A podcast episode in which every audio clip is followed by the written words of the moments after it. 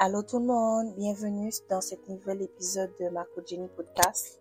Donc euh, aujourd'hui, nous allons parler de cette célèbre citation de Simone de Beauvoir qui est On ne naît pas femme, on le devient. Donc on ne naît pas femme, on le devient. Donc en gros, en fait, euh, pour ceux qui savent pas, Madame Simone de Beauvoir, en fait, c'est euh, une activiste féministe. Elle, a notamment lutté pour euh, la liberté sexuelle. Euh, beaucoup vont la connaître pour le fait que elle, en tant qu'une femme, elle avait choisi de ne pas se marier, euh, de ne pas avoir d'enfants et aussi elle était pour une union libre. Donc, ce qui signifie que avec son partenaire, ben, elle, elle avait la possibilité d'aller voir ailleurs comme elle le souhaitait. Mais nous n'allons pas parler de ça, nous allons plus nous concentrer sur cette fameuse phrase, citation qu'elle a dit. On peut le trouver dans son livre Le deuxième sexe. Donc, on ne naît pas femme, on le devient. Donc, en gros, en fait, ce que Madame Simone de Beauvoir voulait dire, c'est que euh, devenir femme, en fait, c'est pas quelque chose qui est inné, c'est pas quelque chose qu'on a à la licence. Parce qu'il faut faire, euh, on a, on a cette notion féminine euh, que lorsque la personne euh, naît, euh, on, l'attribue un sexe. Donc cette personne est une femme ou est un homme. Mais devenir ben, sexe féminin, sexe masculin. Mais le fait que Madame de Beauvoir, en fait, devenir femme, c'était pour elle vraiment une construction de la société dans laquelle la personne évolue. Et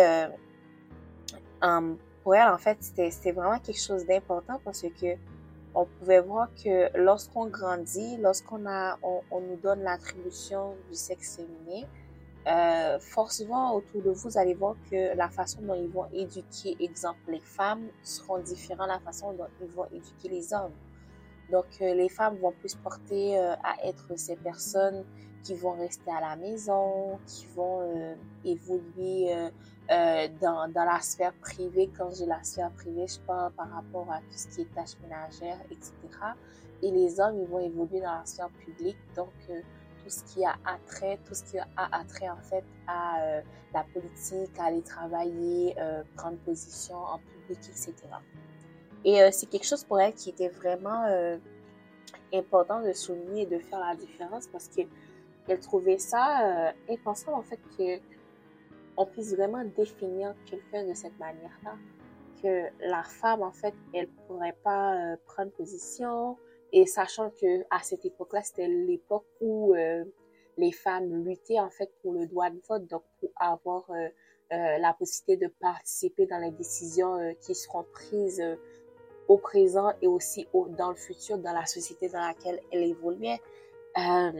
Et aussi, en fait, c'est euh, c'est vraiment quelque chose qui, qui a fait écho à son époque parce que elle, elle avait mis aussi un point par rapport à ça sur un autre sujet qui était très sensible, c'est que euh, très souvent et même aujourd'hui en fait on va on va on va on va considérer la femme comme étant euh, un outil reproducteur. Donc la femme en fait elle, elle serait là que pour faire des enfants, que pour faire des bébés. Donc, faut, faut séparer cette notion de femme et mère. Euh, c'est pas parce que euh, tu es une femme que tu es obligée de devenir une mère. Si tu ne deviens pas une mère, ça te fera pas euh, moins femme que celle qui est devenue mère. Donc, euh, fallait, fallait vraiment séparer ces notions-là. Et aussi, elle, en fait, elle a amené la notion de la liberté sexuelle et d'avoir du plaisir dans ce que on aura à faire dans l'acte qui sera reproduit. Euh, c'est quelque chose qui, euh, qui était impensable avant parce que on voyait vraiment la femme comme étant euh, un outil, un outil tout simplement qu'on pouvait utiliser pour se satisfaire. Et la satisfaction, en fait, le plaisir n'était vu que du point de vue de l'homme. Une femme ne devait pas avoir du plaisir dans la relation qu'elle entretenait.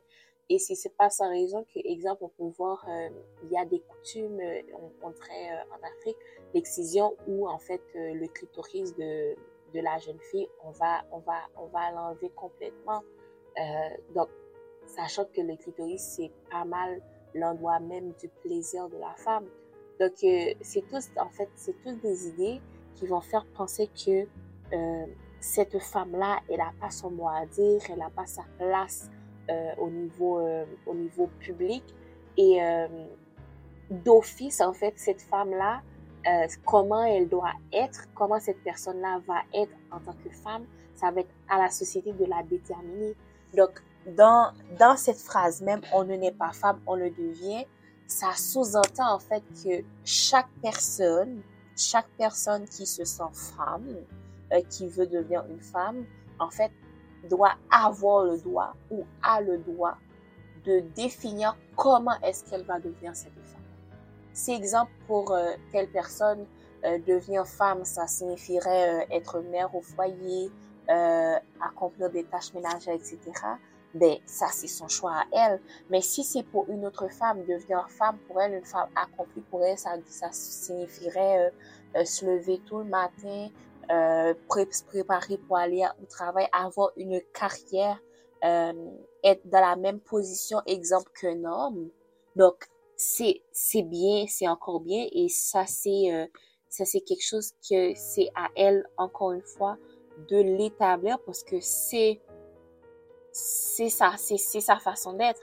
Donc, encore une fois, cette, cette mentalité, ça signifierait aussi que ce ne sont pas les habits, ce ne sont pas un rang social, ce ne sont pas euh, les tâches que cette personne va accomplir qui feront d'elle, en fait, euh, qui, qui vont établir cette différence-là.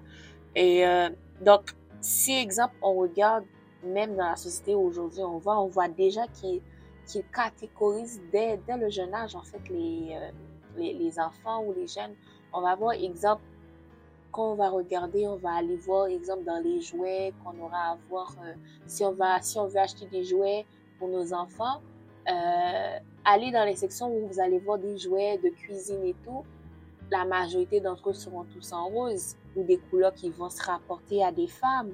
Donc, c'est, c'est vraiment quelque chose, en fait, la catégorisation qu'on donne dès le départ fait en sorte qu'on vient, on vient accentuer le fait que c'est vraiment la société qui, qui va définir comment est-ce qu'on va percevoir cette personne-là.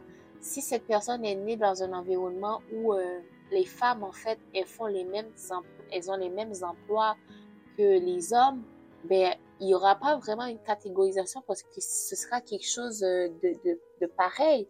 Donc, c'est vraiment quelque chose qui, qui est vraiment très important parce que on va voir que c'est, c'est dans notre façon d'éduquer. Et c'est pour ça que l'éducation dans, euh, dans cette situation-là est vraiment importante parce que c'est à travers l'éducation qu'on va pouvoir euh, véhiculer euh, des, bonnes façons de penser, des bonnes perspectives euh, pour voir comment est-ce qu'on pourrait changer notre mentalité dans le comment faire. Donc, en fait, c'était ça, en fait, que je voulais partager avec vous par rapport à cette citation. Donc, on ne naît pas femme, on le devient. Donc, être une femme, euh, c'est pas quelque chose qui est euh, qui est inné, c'est pas quelque chose qui est naturel. Donc, finalement, on voit que c'est euh, c'est quelque chose qui est façonné par la société dans laquelle nous vivons. Et il y en a beaucoup qui vont penser que c'est pas une bonne chose parce qu'on va voir que la société dans laquelle nous vivons, c'est une société principalement patriarcale, donc qui est dirigée les hommes et tout. Donc, euh, c'était ça en fait l'épisode d'aujourd'hui. Donc, je donne rendez-vous à une prochaine épisode, donc qui sera mercredi prochain à 17h30 pour avoir euh, d'autres sujets de discussion. Donc, merci beaucoup. Au revoir.